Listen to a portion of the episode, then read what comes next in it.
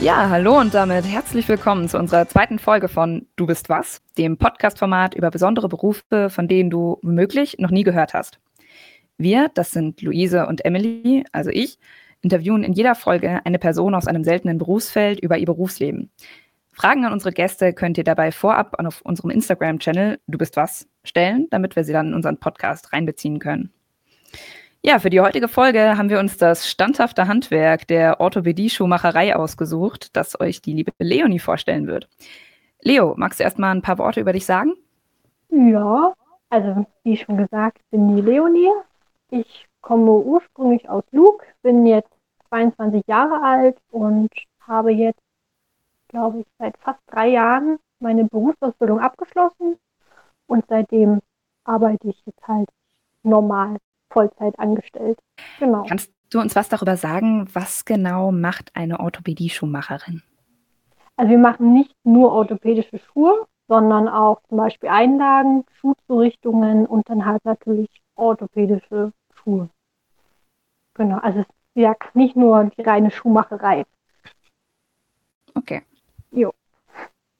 Um jetzt mal so ein bisschen das Gespräch zu beginnen, würden wir als erstes so ein bisschen was über dich und deine Ausbildung erfahren wollen, wie du überhaupt zu dem Beruf kamst und warum du dich für die Orthopädie-Schuhtechnik entschieden hast. Ähm, ich bin damals auf den Beruf gestoßen durch meinen Bruder. Der hatte halt einen Kumpel, der diesen Beruf halt ausgeübt hat und der hat mich dann darauf gebracht. Ich wollte eigentlich immer Tischlerin werden. Das ist ja nur eigentlich was vollkommen anderes, weil mein Vater zum Beispiel Tischler ist. Das hat aber nicht ganz funktioniert und der hat mich dann halt darauf hingewiesen und dann konnte man im Internet halt schön nachsehen auf gewissen Seiten. Ich glaube, das war damals auf dem Arbeitsamt irgendwie so Seiten Berufsausbildung und dann konnte man auch Videos sich angucken, wie das dort so abläuft. Und es war halt interessant und dachte mir, okay, machst du halt ein paar äh, Bewerbungen und gleich bei der zweiten Bewerbung hat es dann auch schon geklappt und dann ging es halt los. Und war im Endeffekt auch schon eine gute Entscheidung, dass ich das gemacht habe. Ist es dir schwer gefallen, da einen Ausbildungsplatz zu bekommen oder ging das eigentlich ganz ratzifatzi? Das ging ratzfatz. Also allgemein in Handwerksberufen hast du Fachkräftemangel und du wirst eigentlich, glaube ich, nie arbeitslos werden. Und jetzt einen Ausbildungsplatz zu finden, ist eigentlich nicht schwer. Wenn man sich jetzt nicht gerade dämlich anstellt, findet man dort eigentlich sehr schnell äh, einen Ausbildungsplatz. Von daher, ich habe da keine Schwierigkeiten. Das ist super, auf jeden Fall, freue ich mich für dich. Ähm, und wie lief das jetzt so? Also wie, wie ging die Ausbildung vonstatten? So klassisch also, drei Jahre oder? Also die ähm, Ausbildung von einem Orthopädie-Schuhmacher ist schon ein bisschen länger als drei Jahre. Es sind, glaube ich, dreieinhalb. Ist jetzt zwar nicht viel, aber schon länger als die Regelausbildungszeit. Und bei uns Orthopädie-Schuhmachern ist es zum Beispiel so, dass es gibt in Deutschland, glaube ich, nur zwei Berufsschulen.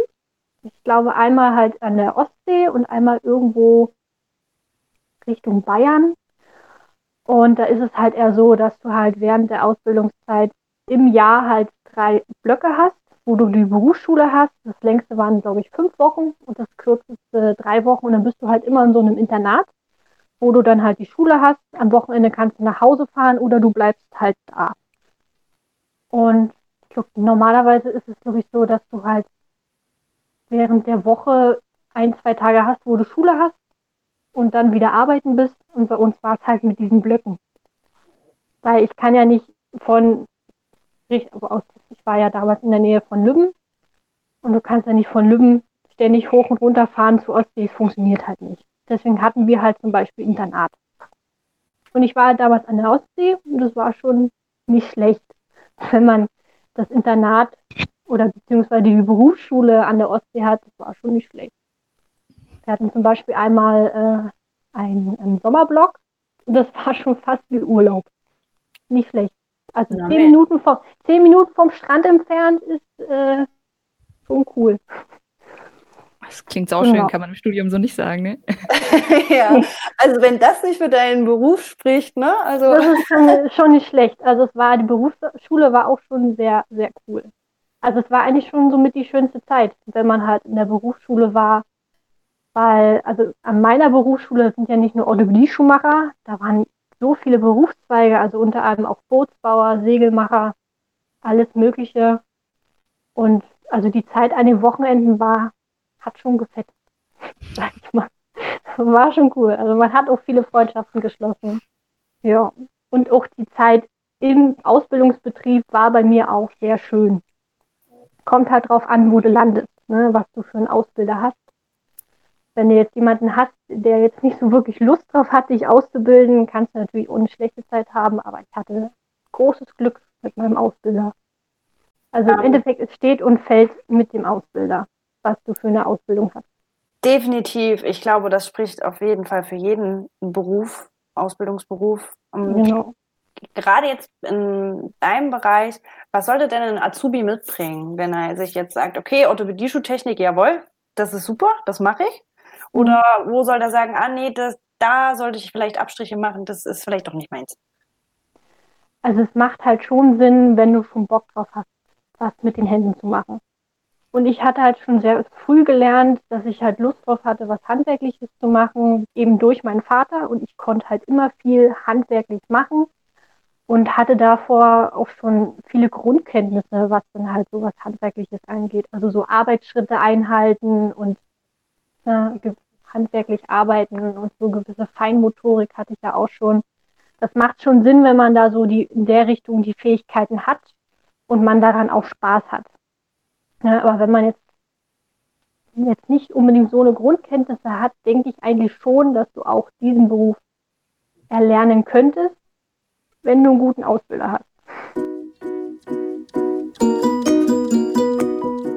Jetzt haben wir ja mit dir als Gast das Glück, dass du äh, auch schon seit ein paar Jahren aus der Ausbildung raus bist. Das heißt, du kannst uns auch ein bisschen was über das Berufsleben erzählen. Ähm, wie ist das denn jetzt als Berufseinsteiger? Wie war es denn bei dir so nach der Ausbildung? Wie ist der Stellenmarkt? Sind Orthopädie-Schuhmacherinnen gefragt? Oder? Die sind schon sehr gefragt. Also wir in jedem Handwerksberuf ist halt Fachkräftemangel, von daher werden die überall gesucht. Ähm, ich hatte jetzt nicht das Problem, weil ich wurde halt von meinem Ausbilder übernommen. Von daher hatte ich, kann ich jetzt dahingehend nicht so viel zu sagen. Ähm, und bei mir war es eigentlich so, als ich dann angefangen habe, so richtig zu arbeiten, hat bei mir eigentlich nicht viel verändert. Es war eigentlich genauso wie vorher, weil du machst ja auch in der Ausbildung, arbeitest du ja schon eigentlich schon fast Vollzeit. Du bist mhm. früh im Betrieb. Also um 7 Uhr ging es dann bei mir los und du bist dann halt um 16 Uhr hast du dann Feierabend gehabt und das hat sich nach meiner Ausbildung auch nicht verändert. Okay, aber ja, es ist auch wirklich ein Job mit quasi geregelten Arbeitszeiten. Das heißt, man. Es ist schon ein Job mit geregelten Arbeitszeiten. Also du wirst jetzt keine Nachtschicht haben als Orthopädie-Schuhmacherin. Kommt kein Schuhnotfall rein?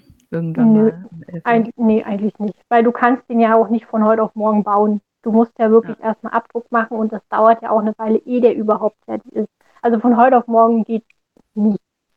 Ähm, kann natürlich sein, dass man auch mal einen Samstag arbeiten muss, wenn kommt aber darauf an, wo du bist. Also unser Laden war halt immer montags bis freitags offen und das war's dann. Also das längste, was ich gearbeitet habe, war vielleicht bis 18 Uhr.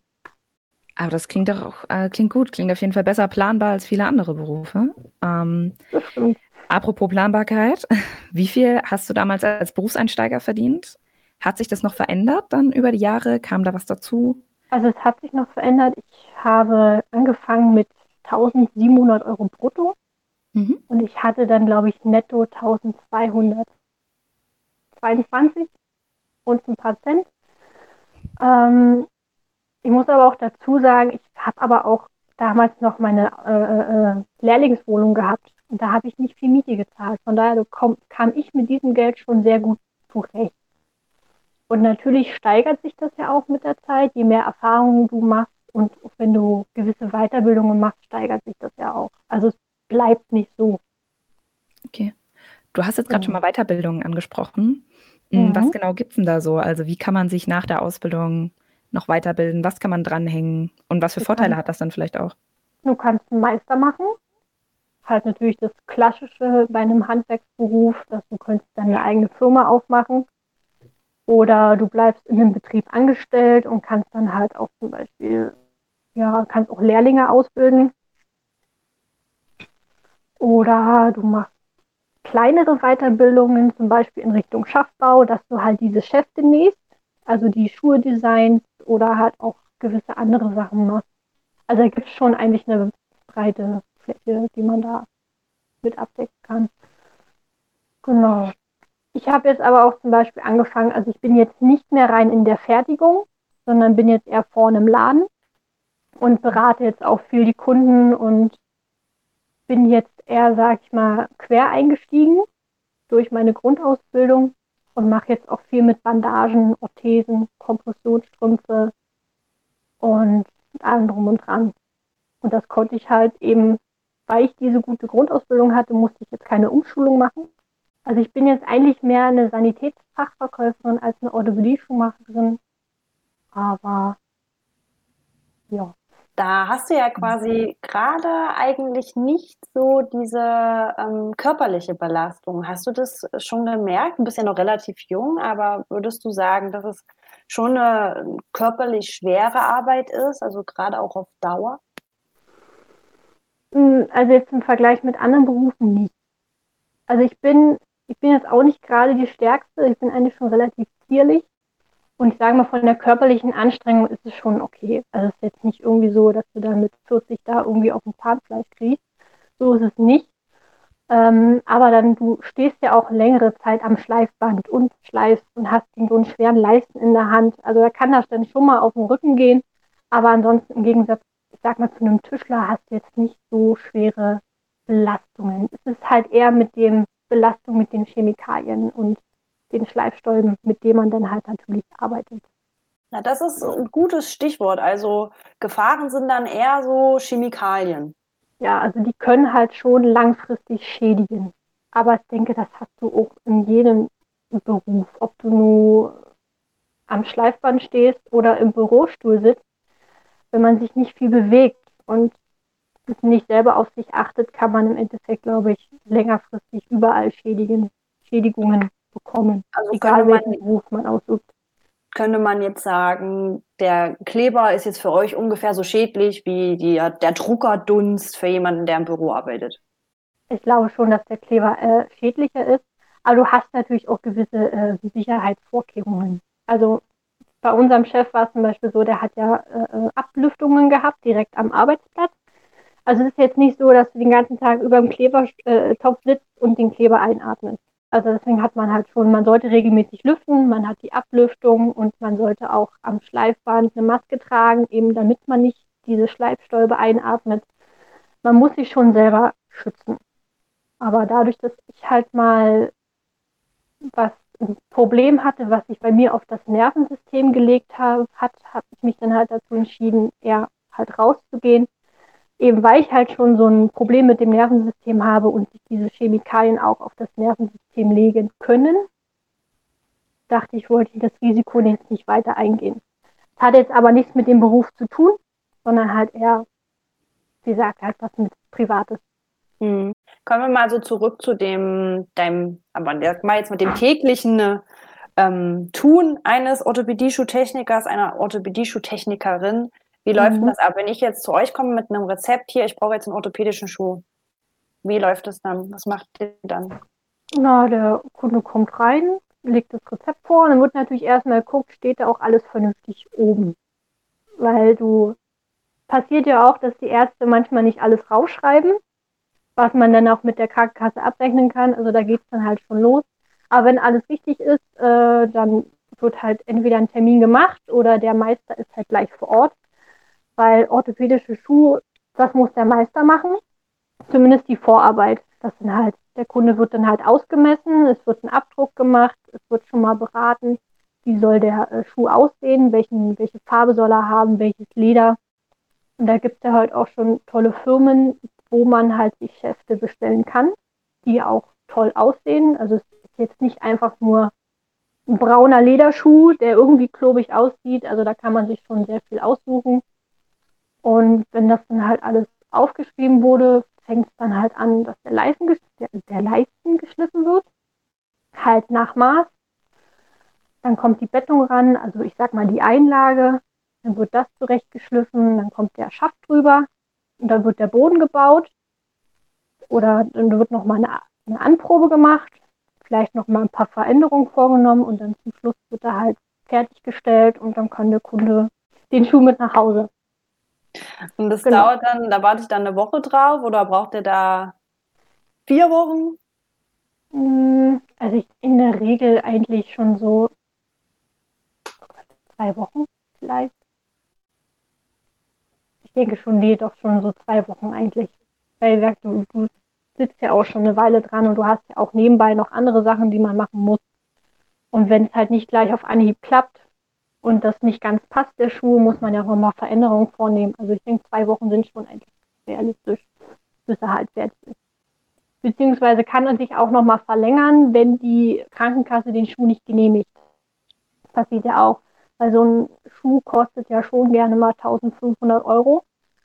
Und das sind Sachen, die von der Krankenkasse genehmigt werden müssen. Und manche lehnen das halt manchmal ab. Und dann muss man halt mal gegen ankämpfen, vielleicht mal also die, die Ablehnung halt in Frage stellen, damit der Kunde dann halt auch die Genehmigung bekommt, weil er braucht ja den Schuh. Da kann sich das dann vielleicht auch schon mal um zwei, drei Wochen verlängern. Das ist schon Wahnsinn. Auch. Wenn man das ins Verhältnis setzt, 1500 ungefähr hast du jetzt gesagt. Und wenn ich jetzt zu, sag ich jetzt mal ganz böse, zu Primark gehe und mir dafür 7 Euro irgendeinen Billiglatsch hole, hm. das ist schon krass es ist ja auch, das steckt ja auch viel Arbeitszeit dahinter. Also der Meister sitzt ja damit dran, also da, da arbeitet ja jeder mit. Also wir waren insgesamt fünf Mann in der, in der äh, Werkstatt und da, da hockt man schon ganz gerne acht Stunden aufeinander. Da sollte man sich schon verstehen. Und das auch sollte auch reibungslos klappen. Kommen wir jetzt so zum Ende unseres ähm, Hauptteils, bevor wir dann zu den Community-Fragen kommen. Was liebst du denn an deinem Beruf am meisten? Was ist sowas, was dir das Herz erwärmt? Ich finde es das schön, dass man halt auch so, so einen Kundenkontakt hat und dass man auch äh, äh, den Leuten hilft, weil viele haben ja Schmerzen, die können gar nicht mehr richtig laufen und so schmerzfrei laufen, das ist ja jetzt für manche halt selbstverständlich, für manche halt nicht und du kannst ihnen dann halt helfen, indem du ihnen etwas baust, womit sie dann wieder unbeschwert durchs Leben gehen können. Und das finde ich schon schön, wenn die Kunden dann zurückkommen und sagen so, ey, total toll, dass ihr das macht. Ich kann wieder beschwerdenfrei gehen, ich kann endlich wieder spazieren gehen, ohne dass mir was weh tut. Und das ist dann schon schön zu hören, wenn man dann sowas zurückbekommt. Das ist das ausschließlich ein Problem, was dann ältere Leute betrifft? Also ich könnte mir jetzt erstmal grob vorstellen, dass es vor allem alte Leute sind, die zu euch kommen. Aber habt ihr auch junge Kunden, die das betrifft? In der Regel schon hast du eigentlich, also was orthopädische Schuhe betrifft, sind es halt eher ältere Leute. Aber es gibt auch junge Leute, das sind dann aber halt viel auch äh, teilweise auch bei körperlich behinderten Menschen, dass sie auch deformierte Füße haben äh, oder halt auch durch Unfälle.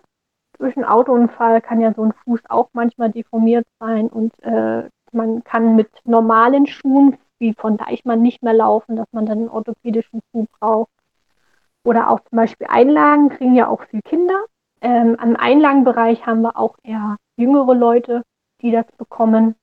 Also von Kleinkind bis 99 Jahre ist eigentlich so gut wie alles mit dabei. Das kann ich mir echt vorstellen, dass es einem das Herz erwärmt, wenn man dann jemanden hat, der wirklich da leidet. Und weil für uns, jeder, der keine Probleme mit den Füßen hat, der, der stellt das ja gar nicht fest. Also das kann man ja wirklich sagen, wie jemand, der nicht gut hört, sich dann freut über irgendwie eine, eine, eine, eine Gehörhilfe oder mhm. jemand, der eine Brille trägt, der sich dann freut, dass er was sieht. Das ist ja im Endeffekt genau. das Gleiche. Merkt man erstmal, wie wichtig der Fuß ist wieder. Das stimmt. Ja, wenn ich mir vorstellen könnte, ich könnte nicht mehr richtig laufen, das tut alles weh, das wäre schon du kannst ja nichts mehr machen. Weil selbst wenn du zu Hause bist und äh, ich sage mal vom Wohnzimmer in die Küche gehst, du läufst ja auch. Und wenn das dann schon wehtut, ist ja auch nicht schön. Ja, du verlierst ja viel an Lebensqualität. Weil Laufen ist ja auch Freiheit. Du kannst rausgehen und äh, in die Welt gehen und wenn dann alles wehtut, ist es äh, nicht so schön. Es gibt natürlich auch so ein paar Schattenseiten. Du hast natürlich auch Kunden, die man nicht zufriedenstellen kann. Aber das hast du, glaube ich, in jedem Beruf, mit dem, wo du mit Kunden zu tun hast, dass da auch mal Kunden sind, die dann halt nicht so nett sind. Was möchtest du denn vielleicht noch jemanden, der sich für den Beruf interessiert, mit auf den Weg geben? Also ganz wichtig ist, weil du machst die Ausbildung dreieinhalb Jahre oder allgemein Ausbildungen. Man sollte sich halt wirklich überlegen, wo macht man die, die Ausbildung. Und wenn man halt schon irgendwie merkt, ah, ist nicht so toll da in dem Betrieb, sollte man da auch die Ausbildung machen, weil du sitzt da wirklich dreieinhalb Jahre in diesem Betrieb und arbeitest mit diesen Leuten zusammen. Da sollte schon eine gewisse Sympathie dabei sein. Weil ansonsten stehst du früh auf und hast eigentlich keine Lust auf Arbeit zu gehen, weil du genau weißt, du hast da einen doofen Chef, der den ganzen Tag grimmig guckt. Da hast du keine Lust drauf. Das macht dann halt keinen Spaß. Von daher würde ich schon empfehlen, wenn jemand den Beruf ausüben möchte, vorher halt vielleicht ein kleines Praktikum dort machen oder so ein, zwei Tage mal so, so Probearbeiten, so mal so reinschnuppern. Und wenn man dann halt merkt, oh, das ist cool, die Leute sind auch sympathisch, dann go for it. Gut, dann kommen wir jetzt zum Schluss zu den Fragen, die uns unsere äh, Community auf Instagram gestellt hat. Da waren wieder einige dabei. Ähm, da es diesmal nicht so viele sind wie in der letzten Folge, hast du ein bisschen mehr Zeit zu antworten. Aber natürlich trotzdem, gut, was dir in den Sinn kommt, haus raus. Also, was war der komplizierteste Schuh, den du jemals anfertigen musstest?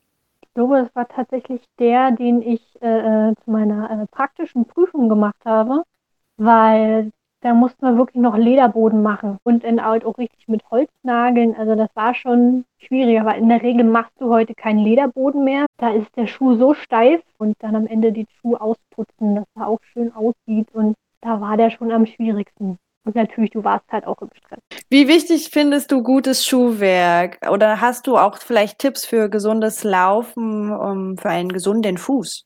Also man sagt ja, man soll viel äh, äh, ähm, barfuß laufen, das ist aber bei der heutigen Zeit eher schlecht.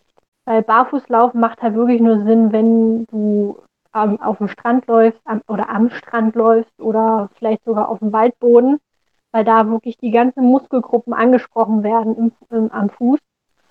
Und in der heutigen Zeit hast du aber eigentlich eher harten und flachen Boden und da latscht man sich den Fuß eher platt, als dass man da irgendetwas Gutes tut. Von daher ist gutes Schuhwerk schon wichtig.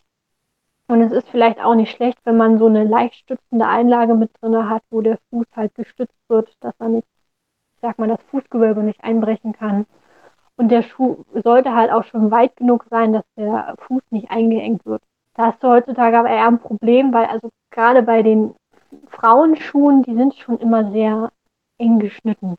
Und da kann es dann halt schon zu äh, Fußproblemen kommen, gerade im Vorfußbereich, dass man auch mit der Zeit dann irgendwie verformte Zehen bekommt. Von daher sollte man schon darauf achten, dass du halt einen Schuh hast, wo man Platz drin hat.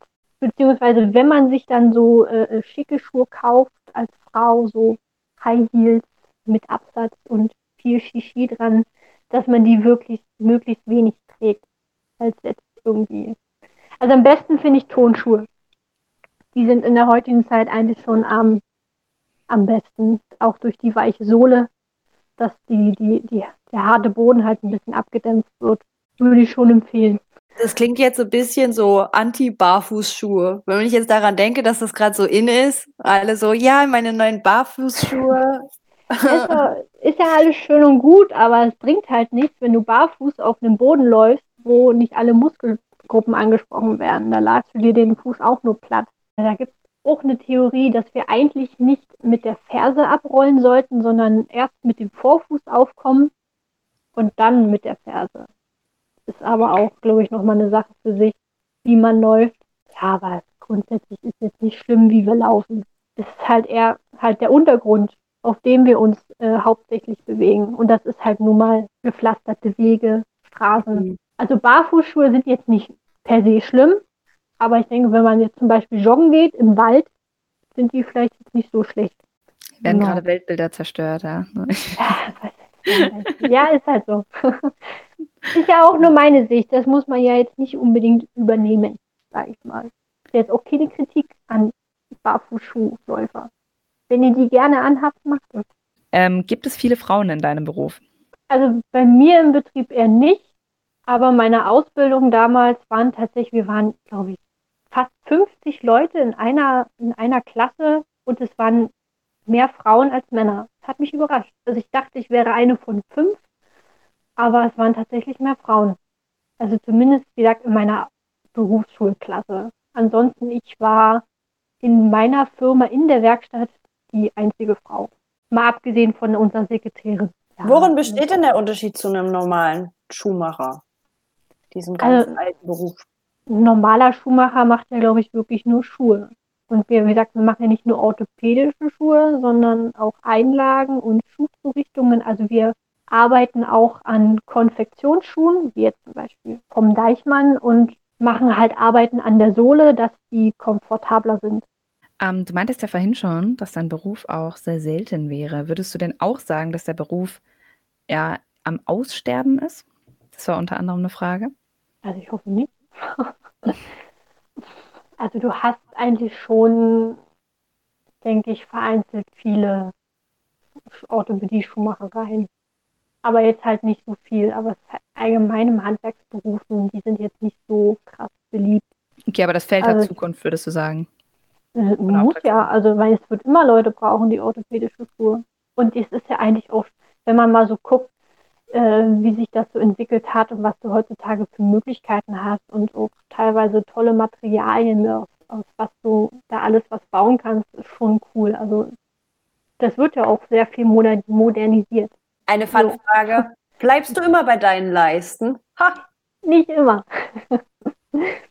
also wenn ich den Schuh baue, ja, aber bei Einlagen nicht. Nee, bin nicht immer am Leisten. Dann kam noch die Frage, sind orthopädische Schuhe wirklich so viel teurer? Ja, definitiv, weil du hast ja noch andere Materialien, die, mit, die du mit in den Schuh einbaust, damit das auch für den Kunden funktioniert. Also kommt auch drauf an, du kannst zum Beispiel auch einen Arbeitsschutzschuh, den kannst du, ähm, kannst du ja auch machen der ist noch teurer, also der, der geht, da bist du dann, glaube ich, schon über 1500, da bist du, da ich, schon bei über 2000 Euro. Von daher, weil der hat ja nochmal, da hast du nochmal andere Sachen, die du da beachten musst, wenn ein Arbeitsschutzschuh, der muss ja antistatisch sein und da muss eine durchtrittssichere Sohle dran sein und eine Stahlkappe und allem drum und dran. Aber sie sind es wert, oder? Sind es wert. Wenn der Kunde dann äh, damit laufen kann, dann ist es das wert, ja. Genau. Bleib mal beim Schuh. Warum sind die denn eigentlich immer so hässlich, diese orthopädischen Schuhe? kommt, auf den, kommt ja auch auf den Fuß drauf an. Also wenn du da halt, naja, es ist, es ist jetzt doof gesagt, aber wenn du halt einen stark deformierten Fuß hast, dann kannst du relativ wenig äh, äh rausholen. Also du hast schon Möglichkeiten, in denen du halt zum Beispiel einen bestimmten Schaft wählst, äh, mit einem bestimmten Design, dass du halt so ein bisschen kaschierend äh, arbeiten kannst. Und auch ein bisschen mit der Form kannst du auch rausholen, mit der Bettung und dem Boden. Aber wie gesagt, wenn der Fuß im Vorhinein schon so deformiert ist, dann sieht der Schuh, wird er immer irgendwie ein bisschen orthopädisch aussehen. Dazu passend die nächste Frage. Ähm, muss die Sohle immer so dick sein oder gibt es auch dezentes orthopädisches Schuhwerk? Kommt auf die Krankheit drauf an, also auf, den Fu auf die Fußkrankheit, dass man da auch eine dünne Sohle dran baut. Apropos Krankheit, als würdest du unsere Fragen kennen. Perplex. Wow. Hilft orthopädisches Schuhwerk bei Hallux valgus. Kannst du vielleicht das nochmal sagen, was das ist, für die, die es nicht wissen? Ja, Hallux valgus ist ja die Schiefstellung des Großzehs. Also korrigieren kann man ihn nicht. Also wenn man Hallux valgus hat, dann wird der, der Schuh das auch nicht besser machen, weil ein Hallux valgus ist ja eher gerne mal vererbt oder halt auch durch zu enges Schuhwerk. Also von daher kann man ihnen halt eigentlich nur entgegenwirken, indem man halt immer vernünftiges Schuhwerk trägt, was halt nicht zu eng ist, damit der Zeh auch genug Platz hat. Ja, Hallux valgus kann man, glaube ich, nur korrigieren, indem man ihn dann halt äh, ja, operieren lässt. Also, aber jetzt, um Schmerz vielleicht entgegenzuwirken. Schmerzen kann man lindern, da hilft aber auch schon eine Einlage. Weil wegen einem Hallux valgus kriegst du jetzt nicht unbedingt einen orthopädischen Schuh genehmigt. Es sei denn, du hast da wirklich schon so ein richtiges Ding dran. Also da gibt es ja wirklich richtig krasse Zehen, die da wirklich so stark rausstehen, dass du halt in keinen normalen Schuh mehr reinpasst. Also so eine Fälle gibt es auch. Aber in der Regel reicht eine Einlage oder gibt es in der Nacht auch eine Schiene, die man sich halt ranmacht, die die Zehe halt wieder rüberzieht, dass es halt sich jetzt nicht verschlimmert. Ah, dann äh, die vorletzte Frage. Was ist deine liebste Geschichte aus deinem Beruf und was hat dich dabei bewegt? Konkret kann ich jetzt eigentlich gerade gar nichts sagen. Es ist halt, wie gesagt, allgemein halt einfach schön, wenn dann halt Leute ankommen und sich bei einem bedanken, dass man jetzt wieder vernünftig laufen kann. Ja, ist ja eigentlich auch ein Vorteil, wenn man so viele schöne Geschichten in seinem Alltag hat. Das ist ja gar nicht mehr so konzentriert. Also, also bleiben, wenn, dann bleiben einen eher so die schlechten Sachen in Erinnerung. Also wenn dann so Kunden reinkommen und so rummeckern, was das hier ist. Also es kam auch schon vor, das war einmal auch ganz witzig, kam so eine rein und so meinte hier, der Schuh, der passt nicht, so doof, hat das der Lehrling gebaut. Oh.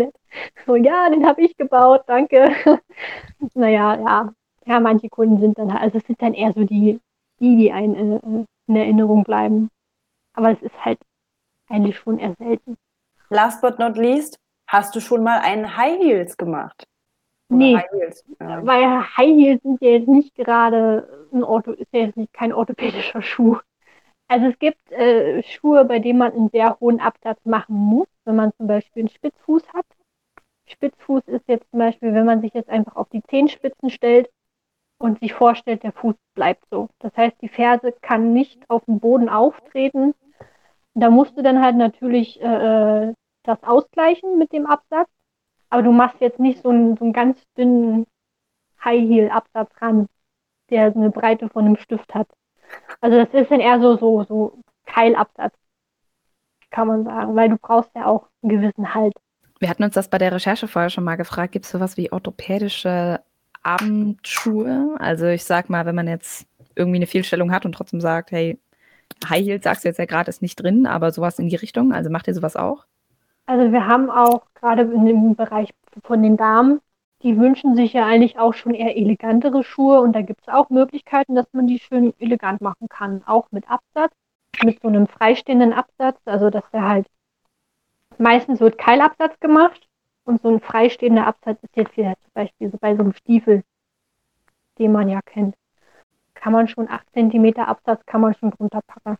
Also wenn sich der Kunde das wünscht dann und das mit der, das vereinbar ist mit der Deformität, dass das dann irgendwie, dass man das funktionell gut hinkriegt, dann geht das auch, dass man das machen kann. Kann ich mir vorstellen, immer diese Balance zu halten zwischen diesen, du willst den, ihren Wunsch erfüllen, du musst mhm. aber auch gucken, dass du es irgendwie professionell auf die Reihe kriegst, dass es halt auch den, also genau. bei ihren Leiden hilft. Ist schon, ja, also ich mein, halt eine Waage. Ich meine, grundsätzlich, wenn du einen Menschen hast, der wirklich krass Schmerzen hat, ich glaube, dem ist im Endeffekt egal, was er da dran hat, Hauptsache er kann wieder laufen. Aber du sollte, man sollte halt schon kosmetisch arbeiten, dass man da jetzt nicht so einen Klumpen dran hat am Fuß, sondern es halt irgendwie schön aussieht. Man will sich ja auch wohlfühlen. Also Chef hat auch immer gesagt, mache so, wie, wie, wie du es tragen würdest. Das finde ich eigentlich ein ganz schönes abschließendes Wort und würde damit ähm, mich ganz recht herzlich bedanken für das tolle Gespräch. Hat wirklich sehr, sehr viel Spaß gemacht, mit sich, uns mit dir zu unterhalten. Hat mir auch Spaß ja, gemacht. das ist schön, da freuen wir uns. Willst du noch irgendwas sagen oder bist du so glücklich mit dem, was du uns erzählt hast? Ich bin, bin alles losgeworden. War vielleicht ein bisschen durcheinander, bin ein bisschen Ach, aufgeregt gewesen. Alles gut. genau, ich mache es ja jetzt nicht gerade jeden Tag so ein Interview. Dann ähm, bedanke ich mich auch bei unseren Zuhörern wieder fürs Zuhören. Damit ist es schon wieder geschafft. Dann macht's gut. Bis auf bald, Rian. Tschüss.